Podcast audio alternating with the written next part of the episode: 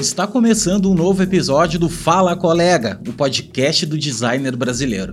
Eu sou o Léo Becker e para marcar o episódio número 50 do nosso querido podcast, eu tenho a honra de conversar com nada mais e nada menos que a Ana Couto, em pessoa. A mulher por trás de uma das maiores agências de branding no Brasil, que leva o seu próprio nome. Antes de iniciar o papo com a Ana, quero te avisar que estamos com descontos especiais para novos alunos na LBA, a nossa escola de design. Diz que ouviu o podcast que te passamos um cupom. Corre que é por tempo limitado. Quero mandar também um salve para os nossos parceiros da Mocaperia, o melhor repositório de mocaps de mídia externa do Brasil. Só cenas daqui com uma qualidade surreal. Eleve o nível das suas apresentações. O link do catálogo deles também está na descrição desse episódio. Agora, bora pro papo.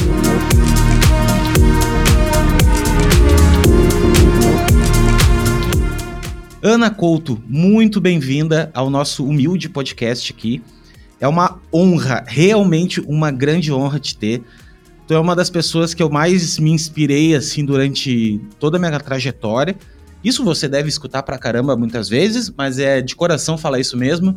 E não é à toa, eu acho que tu foi uma das pessoas que, que desbravou, vamos dizer assim, uh, tá entre as gerações que desbravaram muito o design dentro do Brasil, principalmente a área de branding, assim, que é uma área super super uh, complexa e ao mesmo tempo muito difícil de explicar. Eu acho que até hoje ainda se existe essa dificuldade de contextualizar o que é o branding, né? Então sempre ele acaba se misturando com marketing, se mistura com publicidade. Isso é legal também porque eu acho que a agência hoje, vou falar agência, né, que antes era um estúdio, quero conversar contigo sobre isso também. Como é que foi essa passagem, né, de, de um estúdio de design para uma agência multiservice e tudo. Mas assim, então eu queria te agradecer muito, de coração mesmo, tu tá participando.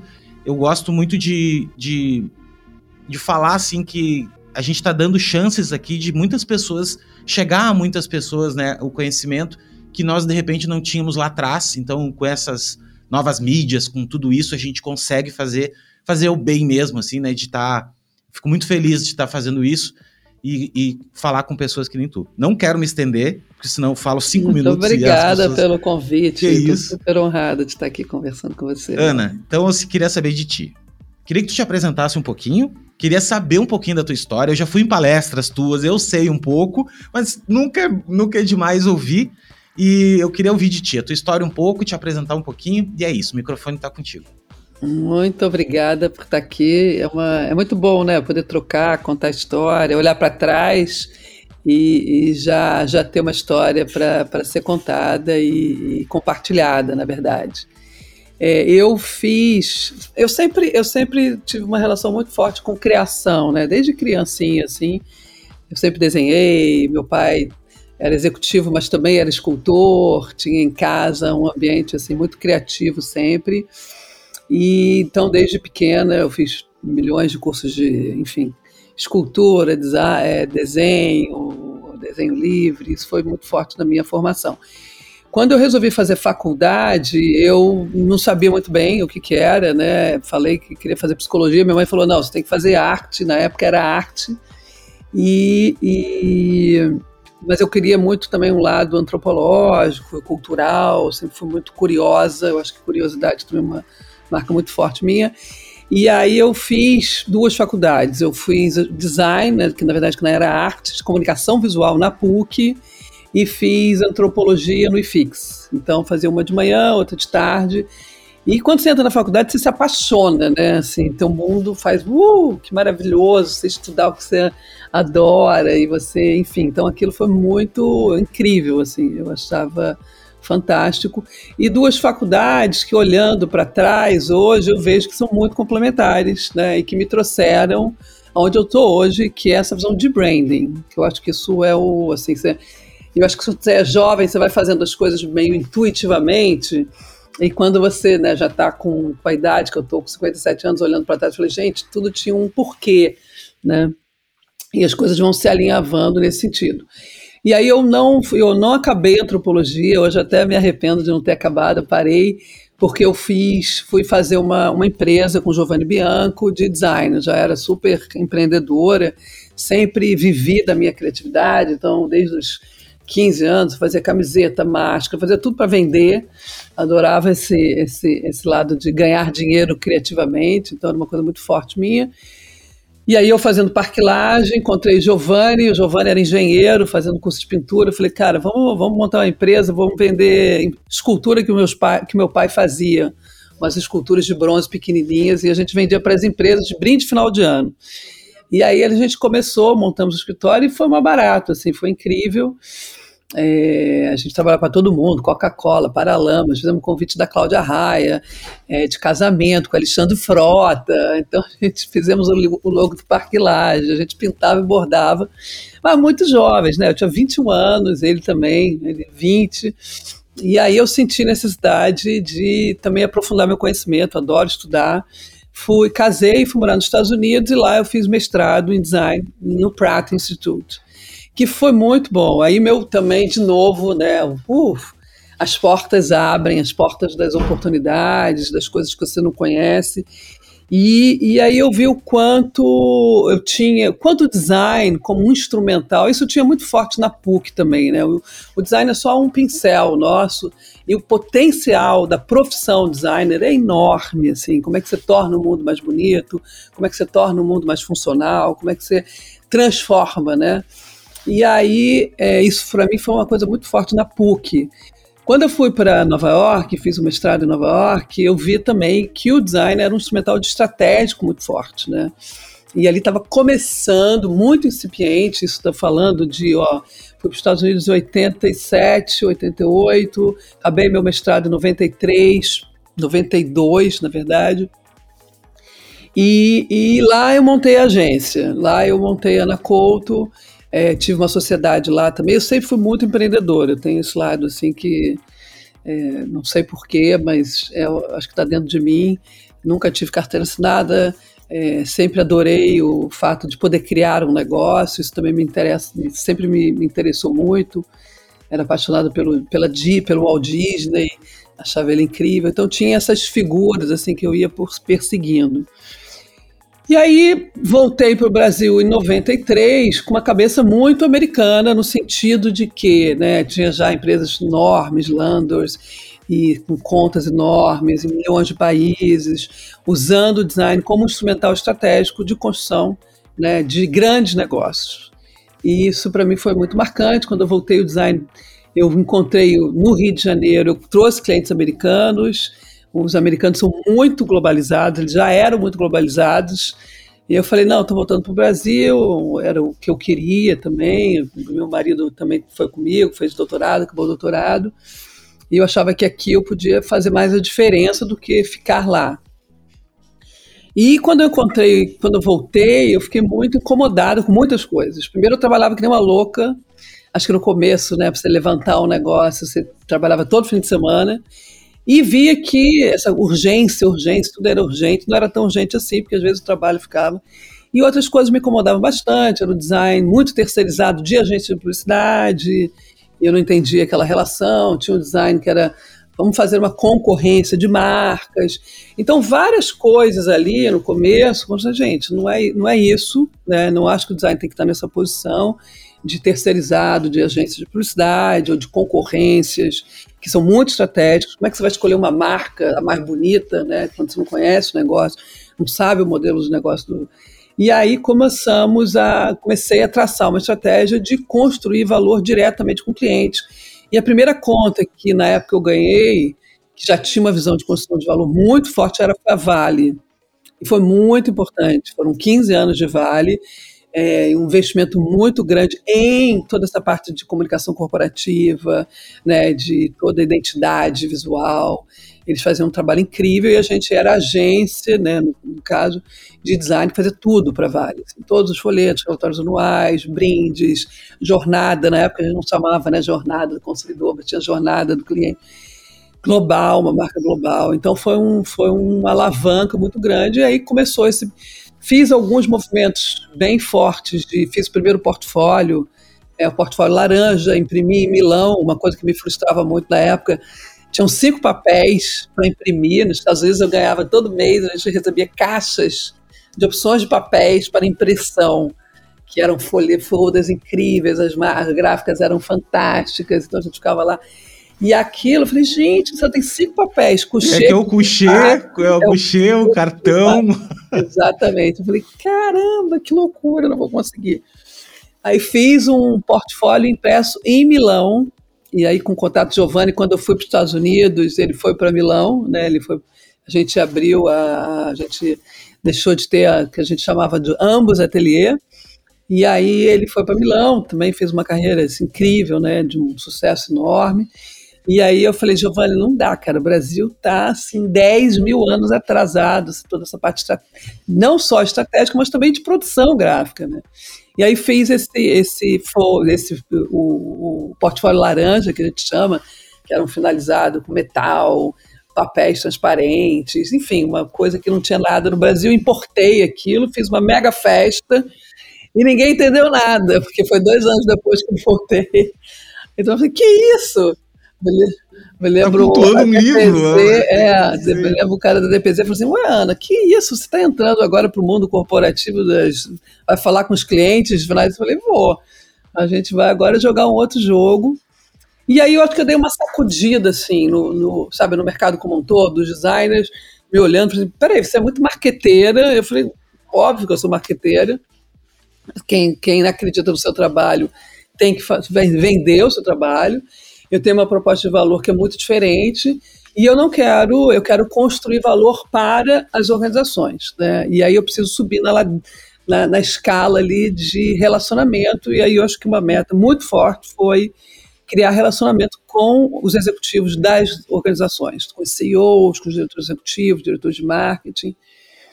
Então esse foi o primeiro grande move Léo, se você quiser, você me interrompe, viu? Porque não, pelo amor de Deus, eu tô aqui. Eu não, não, tu não sabe o que é produzir um podcast. Isso é. aqui é riqueza. Geralmente eu que tenho que ficar puxando, não, então, vai, pode, é. por favor, segue, segue o baile. Aí, o, isso foi em dois anos que eu voltei, né? 95 eu fiz o Portfólio Laranja.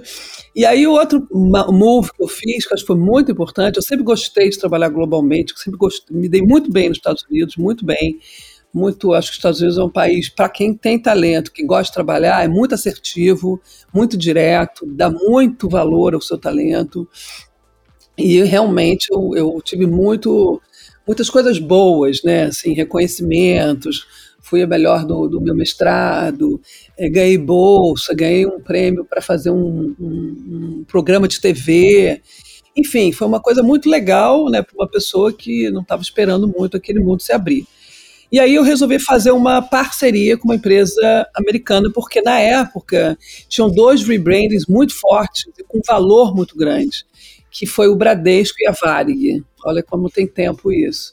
E eu vi, caramba, vocês estão fazendo dois rebrands. Liguei para os dois diretores de marketing, falei, vocês estão falando com quem isso? Eles falaram, estou falando com a Landor.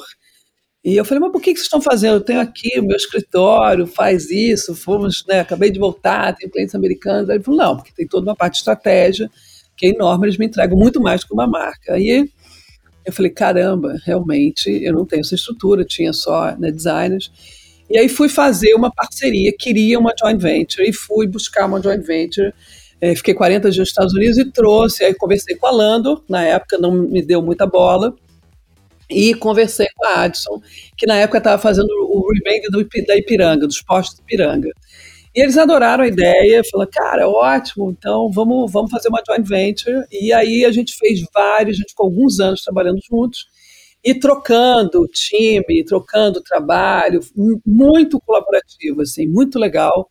E a gente fez Vesper, fez Supervia, fez alguns projetos juntos.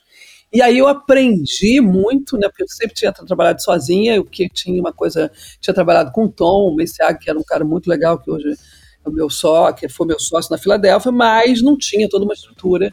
E ali eu fui assim, suquei tudo que eu podia de estrutura, de, de conhecimento, de metodologia, de e foi incrível. E aí nos colocou nesse patamar das grandes propostas, né, das grandes marcas, de fazer trabalho de branding realmente né, com valor percebido, e quando eu digo valor percebido também é o dinheiro percebido, né, o quanto o cliente está disposto a pagar por uma marca nova. E aí a gente deu um salto de patamar assim, muito grande. Então isso foi um grande milestone. na, na nossa história, assim, me lembro muito dessa, dessa conquista. E aí depois o dólar ficou muito disparatado, ficou, me lembro que na época ficou era um para um, aí já valia a pena para os dois lados. Quando ficou quatro para um, o dinheiro que se pagava aqui não valeria mais a pena. A gente não fez mais projetos, mas depois eu vim fazer uma outra parceria com a Landor, é, que era né, um cara que era. Eles, enfim, na época estavam tentando meio me comprar tal. A gente fez alguns projetos juntos e foi muito bacana também, né? Eu acho que essa coisa de se abrir para. E ali também eu fiz, eu acho que um outro patamar, porque eu acho que as agências de publicidade muitas já eram globais, mas não tinha nenhum escritório de design, né, uma agência global ou com parcerias globais. E eu me lembro que eu também levei muito na cabeça, assim, de várias pessoas falando, ah, você está vendendo sua alma, seu design, sua personalidade. Eu falei, gente, mas eu não tenho nada... Meu talento não tem nada a ver com o meu... Quer dizer, o que eu faço em design não é, não é a minha expressão, Ana. É o que eu acredito e trabalho coletivamente com vários talentos. Então, não estou ali é, vendendo o meu design vou lá vendendo um serviço, né, que é muito importante, estratégico. Aí eu montei todo um time de estratégia, aí começou um trabalho muito forte, foram 10 anos trazendo esse conceito de branding, né, alinhado ao design. É, porque eu acho que esse é um, um grande trunfo do branding, né, é, é construir equities com significado. Né? E o significado é visual, verbal, territórios visuais, territórios de equity. Por isso que ele vem muito desse lugar do design expandido né, para território visual, verbal, equity de estratégia de marca. E aí foram 10 anos muito fortes de consultorias, consultoria, consultoria de branding, nos colocamos né, entre as, as primeiras, é, construímos um time, fomos para São Paulo, fizemos um. Depois eu contratei uma pessoa da Landor, que era uma pessoa muito importante, que a gente fez o rebranding do Unibanco. E aí fez também um outro, né, subimos mais um degrau, porque era o último banco que não tinha tido rebranding, é, Bradesco já tinha, né? E aí a gente fez o rebranding do Unibanco, que foi muito importante também. E aí a gente abriu São Paulo, né? São Paulo a gente já tinha, mas aí a gente estruturou São Paulo. E, e aí, enfim, começou uma estrutura muito maior. Andamos mais 10 anos, né? Então, os primeiros 10 anos foi essa construção do design estratégico, os segundos 10 anos foi a consultoria de brand, consolidar brand. Então, fala assim: ah, brand é uma moda, brand vai embora. Eu, falei, eu não, eu, minha crença é que brand está aí para ficar. E eu acho que ela vai responder ao que o século XXI precisa, que é a construção de valor. Né? A gente não precisa mais só do marketing, precisa do marketing, mas não dá para ser o que a gente viu né, do marketing do século XX, dos quatro P's, que é push, promotion, price, né, product, a gente precisa evoluir essa história porque o, né, o século XXI é um século com outras demandas, um mundo muito mais globalizado, com questões sensíveis né, de sustentabilidade, é, de globalização, de desafios de marcas muito mais complexos com a tecnologia, e a gente precisa né, subir esse degrau e aí, sempre uma coisa que me inquietou muito, eu acho que né, eu, eu, eu voltei para o Brasil com o objetivo claro de mexer um pouco o ponteiro da construção de valor, né? E, e, sempre falei, gente, onde é que estão as marcas brasileiras que realmente estão construindo valor para o mundo, né? E a gente continua ainda, a gente hoje, né, sempre falo que a gente está na 13 terceira economia hoje, sobe um pouco, estamos na oitava, na décima, agora décima terceira, mas a gente não conseguiu construir ainda grandes marcas, né, marcas fortes, globais, que todo país com uma economia como essa, num mundo globalizado como esse, precisa ter assets de marcas globais. Né?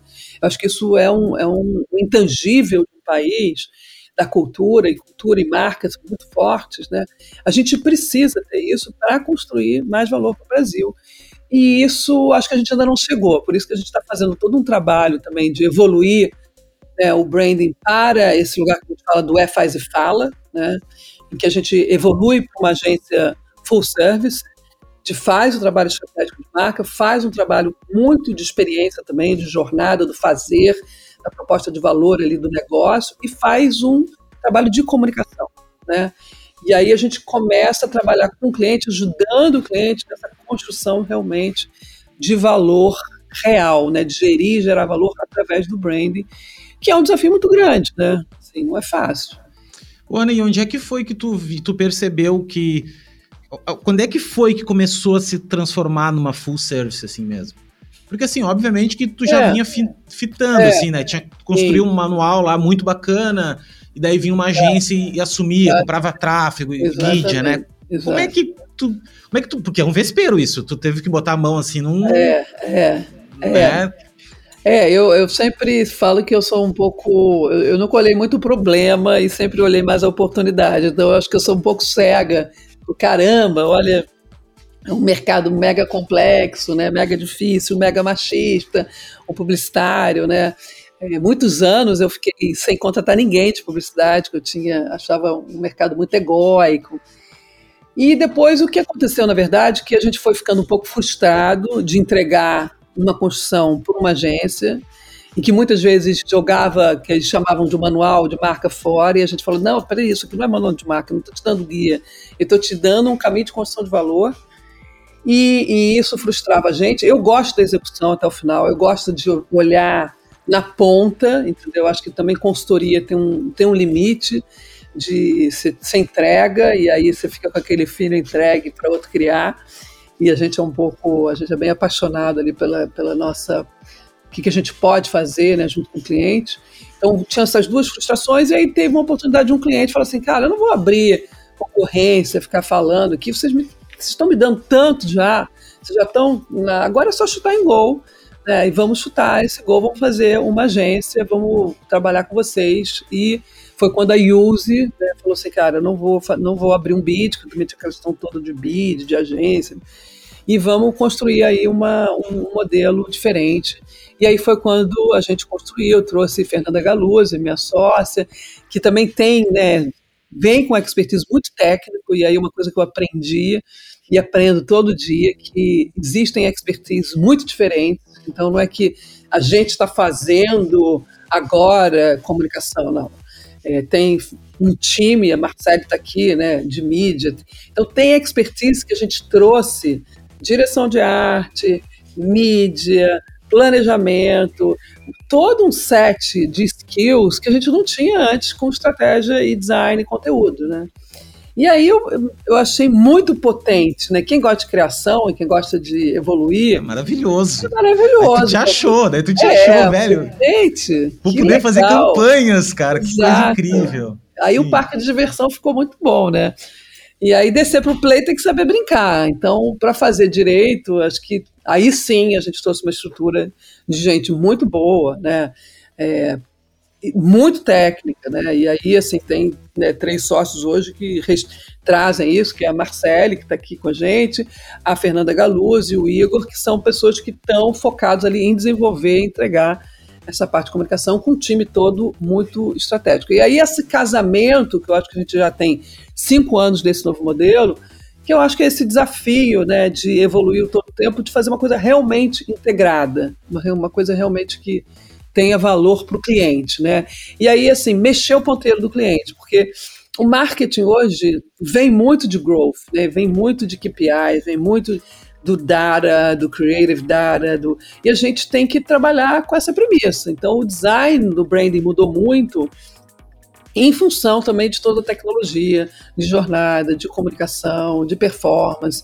É, o jogo hoje está bem mais complexo, mas está interessante de jogar. Tá jogável, tá jogável. Tá Deixa jogável. eu te perguntar, que era essa era a pergunta que eu ia te fazer depois, que era o seguinte, um dos grandes, uma das grandes dificuldades, eu não, eu não sei, agora eu vou saber porque tu lida num nível muito maior, a mensuração do design.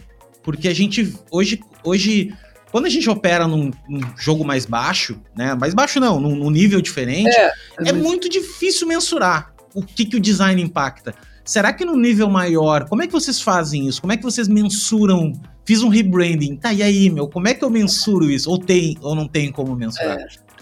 Eu acho que esse é um desafio que a gente vem perseguindo há muito tempo, né? Há muito tempo, e a gente vem evoluindo há muito tempo uma coisa que a gente conhece, assim, que a gente foca muito, que a gente fala muito, que é método. Né? Então a gente vem desenvolvendo, e acho que esse foi o grande desafio, a gente desenvolveu o método de construção de valor, em que a gente chama que são as ondas de valor. Né? As ondas, até uma revisão do, do, dos quatro P's do marketing, a gente reviu né, as ondas de valor, que como é que você para três ondas, que é a onda de produto. Então, qual é a sua entrega de fato de produto funcional? Que, como é que você faz uma venda que tem uma boa equação de valor? Como é que você faz um push de diferencial claro? Essa é uma venda, né, uma onda 1 um, importantíssima de ser surfada. Mas tem a onda 2, que é pessoas. Né? Como é que você conecta emocionalmente com as pessoas?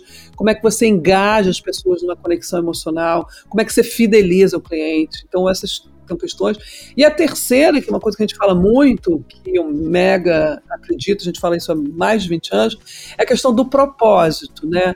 Assim, o que, que você, como organização, veio fazer no mundo de bom e vai deixar um impacto positivo? Né?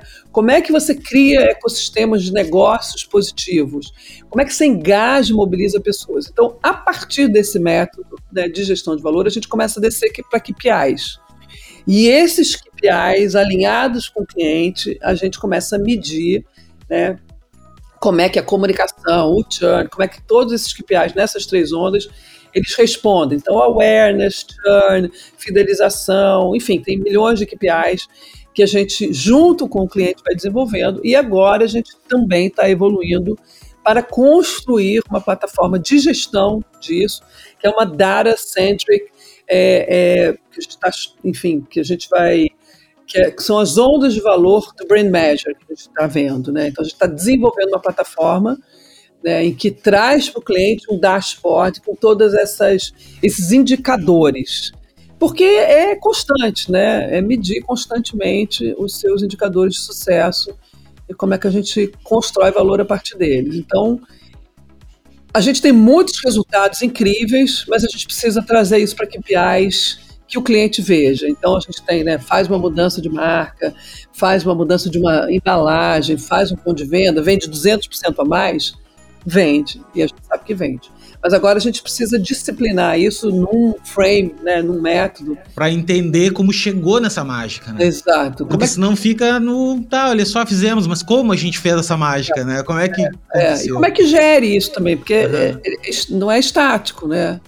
Ele é constante evolução. E, e com as redes sociais, com toda essa dinâmica muito rápida do mercado, ele é muito vivo, né? Então a gente não tem mais marcas que você faz um guide e fica lá na gaveta. É. é. não existe. Isso que eu ia te perguntar, assim, você acha que hoje as pessoas mudou totalmente, né, a dinâmica das pessoas com a internet, uh, tudo mudou tudo, tá? Você acha que as pessoas ainda acreditam em marcas? Assim, antigamente não interessa o que a marca fazia, as pessoas ainda consumiam. Tipo, ah, sei lá, pasta de dente. Velho, não tem, não tem o que fazer. As pessoas vão ter que ir lá comprar pasta de dente. Hoje em dia, não. Hoje em dia, se, meu Deus, se elas descobrirem que um panda é usado para comer a pasta de dente, estão ferrado. Como é que é essa, essa, essa exposição muito mais sensível que uma marca tem? Assim, vocês investiram milhões de dólares para fazer um negócio e, pum, do dia para noite a marca não existe mais. Né? É. Ou, ou, ela segue existindo lá, porque as, a fábrica tá lá fabricando e tudo, como é que é isso, assim? As é. pessoas ainda acreditam, dão, dão valor a isso? É, eu, eu acho que, assim, eu acho que o desafio de construir está muito maior, né? Agora, eu acho que não tem mais volta você fazer um negócio que tem um downside da sociedade, né? Você tem um, um lugar que prejudica a sustentabilidade. Então, assim, o movimento das organizações evolutivas, as organizações que vão estar aí daqui a mais 50 anos, elas vão ter que responder por todas essas questões. E quem está evoluindo, uma Unilever, uma Coca-Cola, que já passaram por essa primeira fase, né, de ah, garrafas PETs e jogar elas, né, não existe mais. Então, assim, esse lugar do do stakeholder, em que você não é mais só um consumidor, você é um consumidor consciente, que vai, ou, ou um colaborador, uma pessoa que está né, ciente de que esse consumo precisa mudar, isso é fundamental, isso é branding, na verdade, que é construção de valor. Então, acho que as marcas ajudam a gente a transitar nesse mundo com uma visão mais do que exigir e o que dar, né? Porque eu tenho um poder de compra, eu tenho poder nas mãos no social e eu posso construir ou destruir. Agora, eu preciso de respostas das organizações. Se a gente viver num mundo sem marcas, como é que vão ser esses critérios, né? Porque esses critérios vão ter que evoluir. Então, ele é só, de novo, um calibrador de que se essa organização está me respondendo às demandas que o século XXI tem, né? Que é essa visão de propósito. E Ana, E nós, como designers, assim, a gente se enfiou numa confusão. Eu acredito que, que tudo, todo mundo, tá? Eu acho que não existe um culpado só, né? Nós todos gostamos de conforto e o conforto vai levando o consumo, o consumo, enfim. Que, qual é o nosso papel hoje como, como designers, assim? Porque eu, eu acho a nossa profissão uma das mais potentes que existem na sociedade, porque é a gente que pode pensar diferente de alguma maneira. É que, como é que tu acha que a gente pode sair disso? Obviamente sendo realista, porque senão fica na utopia, né? Não, devemos projetar. Mas qual é o discurso que a gente tem que ter perante aos clientes, assim, para que parta da gente essa mudança, sabe? Olha, gente, vamos, vamos rever, vamos. Porque às vezes não eu adianta acho, eu Acho que, eu acho que, as, acho que tá todo mundo muito sensível a isso. Tá, assim, acho que não tem ninguém mais dormindo falando assim, ah, isso aqui não é importante, ou diversidade não é importante, ou ESG não é importante, ou é, eu acho que não existe mais esse mundo, a não ser que o cara esteja morando no. Assim, esse, esse cara que não pensa na, no, na consequência do seu trabalho não vai mais existir. Então, a gente tem. O nosso papel é técnico, muito técnico, né, de trazer consciência e trazer caminhos para. Então, desde um caminho de uma marca, quando a gente define um propósito de uma marca, quando a gente define a proposta de valor de uma marca, né, o que, que ela tem que responder para a sociedade, isso é fundamental. Então, a construção estratégica tem que responder a esse desafio. E depois tem uma parte muito técnica, assim, vou fazer uma embalagem, a gente tem que ter uma embalagem que tenha menos uso, que tenha menos gasto, que tenha reuso, que tenha. Né, não tem como mais. Então, a gente trabalha sempre num lado muito estratégico, né, que é toda essa visão de construção de valor, e um lado muito técnico. Né? Uma marca precisa uma embalagem. Eu fico extremamente incomodado quando hoje eu pego embalagens cheias de plástico, cheias de coisas. Assim, eu começo a ter um relacionamento já off com aquela marca. Então, isso como designers, e aqui também a gente trabalhando isso, a gente trabalha muito na estrutura do cliente sair ciente do que, que ele vai ganhar com o nosso trabalho, dá para ele lastro para os próximos 30 anos da vida dele, né? Boa, assim. boa, sim, sim, ensinar, mostrar o DNA, né? Reconfigurar o DNA dele, né? É, tipo, exato. Muitas vezes o cliente, é que muitas vezes o cliente nasceu com uma demanda, sei lá, nos anos 80, e, cara, ele ganhou dinheiro com isso até hoje, ele não tem essa é, noção. Mas, mas isso está mudando, viu? Tá, eu acho que os CEOs hoje estão muito pressionados, as organizações estão muito pressionadas, e eu não estou vendo ninguém na zona do conforto, Tranquilo. não. Ninguém não, assim, ah, é isso é tudo mentira da mídia. Não, não, não. Sim, não, sim, não, não. Acho que isso acabou. Desde questões muito importantes como diversidade, até questões fortes como ISDI, eu acho que não tem mais espaço. Óbvio que vão ter sempre, mas esses caras não vão estar tá aí, né? Assim, óbvio vai ter sempre alguém. Mas eu acho que está todo mundo muito ciente dos desafios, e os desafios são bem grandes. É, o... E Ana, como é que foi, falando em desafio, como é que foi para vocês como empresa e também para os clientes essa mudança que o corona trouxe, esse processo que do dia para a noite tiveram que é. acelerar um processo que de repente vocês sim. já vinham fazendo. Como sim, é que foi assim a, a, a, gerência disso tudo? É, é assim, eu, eu, eu sou uma otimista, né, no sentido de que a crise é, tem sempre. Quem é empreendedor vê a crise como uma oportunidade. Foi uma crise muito forte. Ao mesmo tempo, a gente se fortaleceu em várias dimensões. Né? É, primeiro, uma conexão muito forte com o time. Né? Assim, apesar de estar longe, você vê que os grupos juntos precisavam estar ali um para o outro, então emocionalmente muito forte. Depois, eu acredito muito um trabalho que a gente faz de cultura, que, que é o que a gente chama do AAA, né? É, alinhamento, autonomia, agilidade. Então, acho que trouxe também, rompeu totalmente com a questão do controle, né? Assim, controlar a hora, controlar isso, controlar aquilo, que hora você chega, que hora você sai. Isso eu acho que né, tirou o tapete e passou a ser um trabalho com o máximo de autonomia, alinhamento e, e, e agilidade, né? Então, isso eu acho que a gente trouxe como um ganho, se fortaleceu muito grande.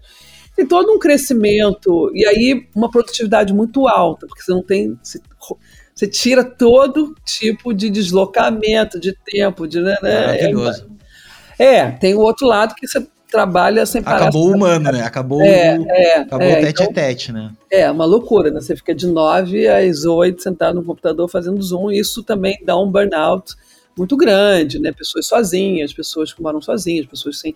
Enfim, então é, teve o um lado bom, que é esse: ganhamos autonomia, ganhamos um time bem responsável, crescemos a beça, porque a produtividade cresceu a beça, agora tem um custo agora de abrimos a agência de novo, a gente não está fazendo nenhum tipo de, de formalização, tem que ir, não tem que ir, a gente está deixando isso bem aberto. E vamos ver como é que vai ser. Acho que já está sendo muito diferente do que era, né? Mas eu não sei como é que vai ser, sinceramente. Eu acho que estamos descobrindo aí um novo modelo. Ninguém sabe, né? Essa não, é a grande real. Não, e, e isso, o fato de ninguém saber, como é que tu enxerga hoje as novas tecnologias, assim, falando de marca, assim, tipo, sei lá, metaverso, né? A gente vem falando de metaverso, esse novo. Para é. mim, metaverso ele é uma palavra muito. É um conceito para explicar um monte de coisa, porque, é. enfim. É, é. Como é que tu enxerga hoje a, como é que as marcas vão ir para esse caminho? Porque assim, ah, é. hoje em dia tudo bem, ah, vou lá e compro um terreninho lá no, é. Centerland e digo que minha marca tá no metaverso. E não é exato, isso, né? Exato, exato. E eu vi o Walter Longo falando num podcast muito bacana, eu gosto muito dele, assim. Sim. E ele falou de uma maneira muito sábia e me explicou, explicou para a audiência de uma maneira muito legal, assim que é o fato de, cara, não é só digital, a, a coisa pode ser física, a gente comprou um tênis Nike, e recebe um código e, cara, e meu avatar tá com o tênis Nike também. E, e, e essa dinâmica. Como é que a gente vai projetar marcas para que tenham esse. Vai é. subir o nível mais ainda. Né? É, né? Como é que tu é. enxerga isso assim? É, eu acho que tem, tem, tem uma questão que quanto mais, e aí a gente pode trazer isso até para um, nível pessoal e, e, das marcas, né? A gente fala marcas são que nem pessoas. Se você não souber muito quem você é, qual é o seu propósito, qual é o seu caminho, você vai se perder muito, né? E tudo bem se perder, mas não adianta você fazer porque todo mundo está fazendo, ou estar porque todo mundo está, né? Ou, ah, estou em todas as redes sociais, mas não sabe muito bem qual é o seu papel nas redes sociais. Então você precisa falar, bom, quem eu sou, e aí o branding ajuda bastante. Quem eu sou, qual é o meu papel no mundo, qual é o meu propósito, qual é a minha proposta de valor, né? E como eu me comunico, qual é o meu social script, né? como é a social persona dessa marca. Então a gente está trabalhando instrumentalizando e, e, e, e, aprofundando muito essa questão de como é que essas marcas vão para o social, né, vão para esse mundo é, do, do, metaverso, que elas já estão, né, mas a, a, questão é estar de forma relevante, não é estar, né, não é estar presente, mas estar de forma relevante, estar falando algo único, né, diferenciado, que capture uma audiência que engaja de fato. Então, eu acho que vai também ter essa, esse momento. Se você não souber muito bem quem você é, qual é a sua proposta de valor, qual é o seu propósito, você vai se perder bastante. Então, quem está fazendo um trabalho mais profundo do quem eu sou como marca, o que eu trago para o mundo, é, você consegue navegar e não só estar tá ali porque tem que estar. Tá, né? Porque aí o esforço é muito grande. É, o esforço é muito grande e dispersa muita energia, né? Quando você Sim, olha, tu fica ali meio é, reativo, né? Tu fica. Exato, exato. E esse tá, é um perigo, faz, né? Uhum, e faz muito sentido o que tu disse, assim, porque no momento que tu sabe o que tu quer, não interessa onde tu vai estar. Interessa se vai ser no metaverso, vai ser em Marte, vai ser. Tu sabe o que tu quer, né? Então é muito isso, é, assim. É. E trazer a organização toda para esse lugar, né? Trazer clareza para a organização trazer clareza para os objetivos estratégicos, trazer clareza para não ficar muito no tático, muito no sai correndo e faz, né? Então... ou só muito numa, num certo nível de pessoas que sabem o que está acontecendo, né? É, e no chão de é. fábrica lá o cara não sabe. O cara Exato. fica reclamando ainda do horário que tem que sair, né? Exato, né? É. Mas estamos num momento muito evolutivo mesmo, né? Do, de tudo, eu acho, assim. Com certeza. Eu queria saber o seguinte: hoje, com certeza, as pessoas já chegam em vocês sabendo o trabalho de vocês, já sabem, enfim, eles não, não nem questionam isso. Mas quando, quando tu começou, não sei se lá atrás, de repente, tão longe, mas como é que tu fazia o approach nos clientes, assim? Como é que era vender design numa época na qual tu não tinha ainda é. o nome que tu tem e, assim, os teus cases eram ainda incipientes ou tu, ou tu esperou ter um case muito bom? Como é que foi essa... essa... É.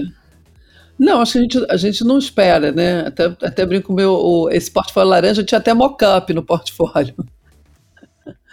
A gente não espera, tá, a gente nunca está pronto, né? A gente vai sempre construindo e fazendo, e eu acho que esse que é o grande barato da história, está sempre né, trazendo coisa. Então eu acho que a gente nunca está pronto. Até hoje, Léo, a gente tem essa surpresa. Ontem um cliente nosso me ligou e falou assim: Ana, eu quero muito que vocês façam esse trabalho de uma joint venture que a gente vai fazer agora, só que o CEO da outra empresa, ele não sabe o que é brand, ele não tem a menor ideia do trabalho. E, e eu, eu como sou, já, ele já fez três projetos de branding com a gente, eu sei que é muito mais do que uma entrega de uma marca. E eu mas eu não sei com... explicar. Mas ele falou, mas então, eu falei, Cláudio, Cláudio, mas essa é a dificuldade nossa até hoje, né? Porque quando o trabalho entra para os executivos todos, CEOs, eles falam: caramba, isso aqui realmente é uma mudança de modelo de negócio. É uma mudança de modelo de negócio. É muito poderoso quando você usa o branding com toda a sua potência. Então a gente vai ter sempre esse gap, né? Do que e aí depois que o cliente passa pela experiência, é uma experiência realmente transformadora. E é de fato transformadora. Assim, acho que a gente, a gente né, faz esses talks, aí vocês podem até ver né, no, no Tip Talks que eu fiz com CEOs, quatro CEOs no, no ano passado perguntando para eles da boca, assim, o que, que foi isso? Ah, quando comecei o projeto, não tinha muita noção do que ia dar, mas depois é uma potência tão grande. Então, acho que a gente vai estar sempre construindo isso, trazendo esse instrumental, trazendo mais né, conhecimento para o mercado, por isso que a gente tem né, cursos aplicados, a gente tem muita troca, é, muito ensinamento de metodologia, a gente tá, é uma empresa, né, a gente tem uma organização focada numa visão de ecossistema, né? Então, acho que esse é, é uma coisa importante. Não, não é a gente fazendo esse movimento, é realmente uma visão de construção de valor para a brasilidade. Né? E a gente está esse ano trabalhando brasilidade, trabalhando, pesquisando sobre o valor da brasilidade, eu acho que a gente tem muito o que fazer ainda. E é um convite para todos nós. Né? É como Estamos nós... aqui para ajudar também a fazer isso. Sim. Estamos Justamente. todos. Né? É isso que eu queria tocar. Agora tu levantou um ponto muito legal, assim. Qual foi, quando é que foi uh, que a educação começou a aparecer para ti, ou de repente já estava, sempre esteve ali para ti, né? No caso, não como pessoa, mas eu digo como empresa, que vocês começaram a abrir assim, como se fosse, cara, a gente precisa ensinar o mercado de repente para começar a equalizar a visão, porque senão a gente vai estar tá aqui falando A e todo mundo vai entender B. Foi essa a situação? Ou, ou é. sei lá, como, como, é que foi? Começou, vocês começaram a entrar com a laje, com, é. com essas outras. É. Eu, eu assim, não, não, jamais teria essa pretensão de educar o mercado, não, não, não, falaria isso.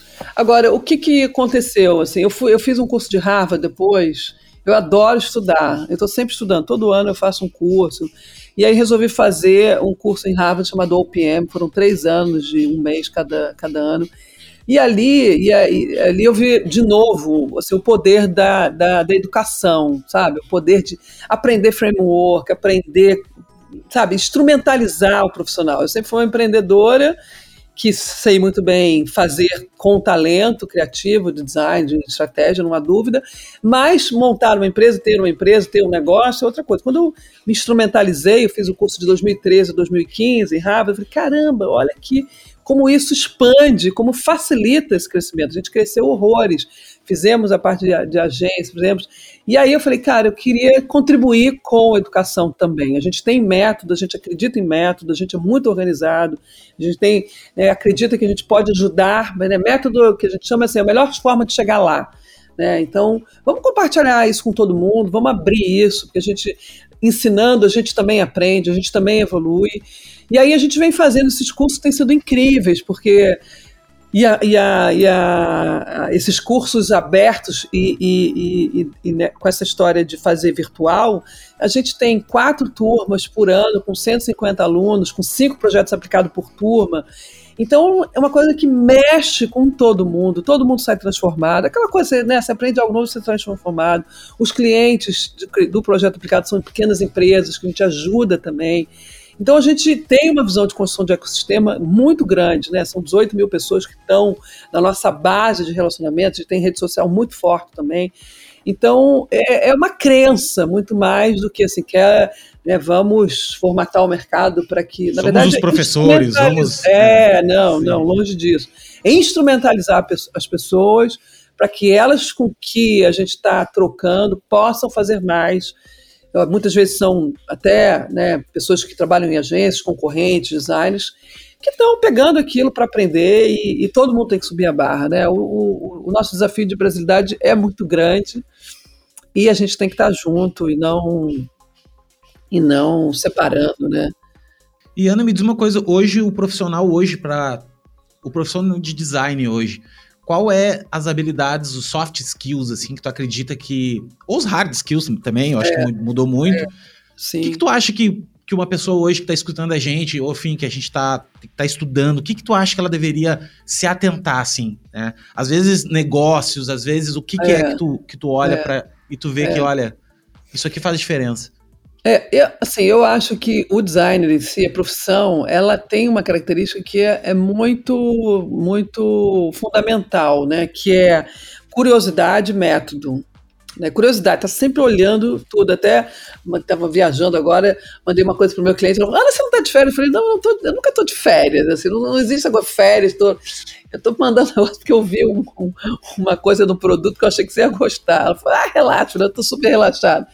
É, mas, é, então, essa curiosidade constante, um método que eu acho que o designer é um engenheiro criativo, que eu sempre falo, assim, engenheiro e designer parecem são muito longe, mas na verdade são né, é, é, solve problems, né? eles estão solucionando problemas, eles têm um problema, ele cria possibilidades, ele soluciona com a melhor, então essa coisa é muito forte.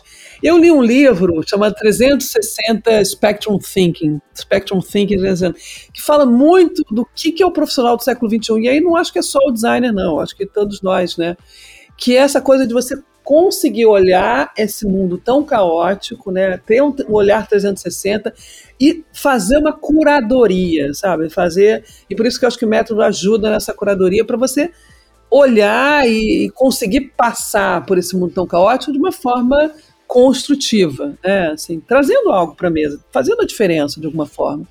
Então, um olhar mais holístico, né? Um olhar bem holístico, uhum. assim, bem holístico. Trabalhar em time, eu acho que isso nem se fala, né? Eu acho que o designer também é um cara muito do time, assim, porque e a gente tem times de clientes, né? Multidisciplinar o tempo todo. Adoro a questão da multidisciplinaridade e e expertise técnicos também, né? O cara tem tem tem um olhar full spectrum thinking, né?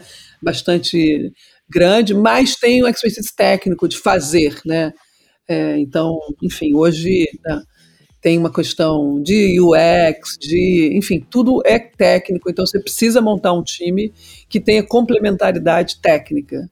É, uma, coisa mídia, que eu gosto, uma coisa que eu gosto de falar, Ana, bastante, e eu vejo, principalmente da a galera assim desse que está iniciando, é a dificuldade que eles têm de falar de negócio.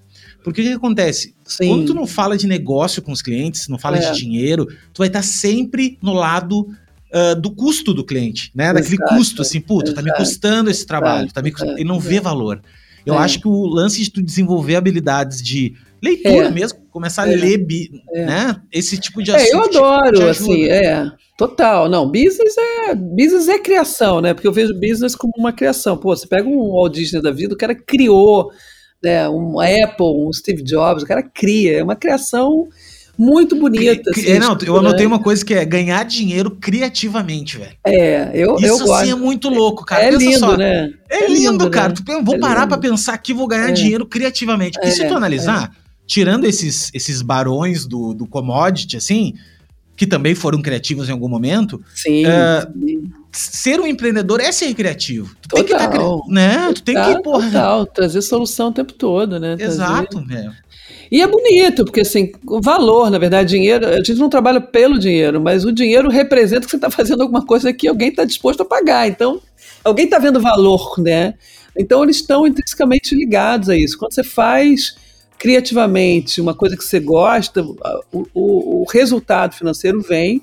Isso falando para a gente e para o cliente é muito importante também, né? Assim, a gente, a gente fala que o lucro de uma empresa é o oxigênio. A gente não, a gente não vive né, para respirar. Mas sem oxigênio também a gente está na cama do hospital. Então, parar de ter vergonha de falar de dinheiro, né? Dinheiro está aí para gente. É muito tabu nosso brasileiro falar, né? Assim, de, de. Não sei se a gente tem uma cultura religiosa, muito muito assim, difícil de falar, parece que ganhar dinheiro é pecado, é, parece é, que... É, eu e acho tu vai para os Estados Unidos, os caras são super libertos exato, nisso, vamos exato, ganhar, todo mundo ganha. É, exatamente, o win-win né? isso. E ontem mesmo, é, ontem eu acho que eu fiz uma live com, com um colega nosso, e, e sobre a pergunta é do porquê que os influenciadores no Brasil tem tanto influenciador no Brasil, como é que esse, Muito, como né? é que funciona tanto isso É. aqui? E nos É. Estados Unidos, por exemplo, não funciona tanto. Mas daí, É. pra mim, uma das minhas visões é que nos Estados Unidos, eles conseguem criar valor. Já tá em outro patamar o nível deles, assim. Eles Exato. geram valor É, com outras coisas. Então, eles têm- eles estão envolvidos em outras coisas. Total. Eles não estão preocupados aqui em, ah, porque eu vou ver que a, que a, que, que a Ana fez. Exato, Não, não exato. nem aí, entendeu? exato, O que a Ana fez, sabe? exato, Exato. É, e, e você vê isso que, que os influenciadores no Brasil, na verdade, são os BRICS, né?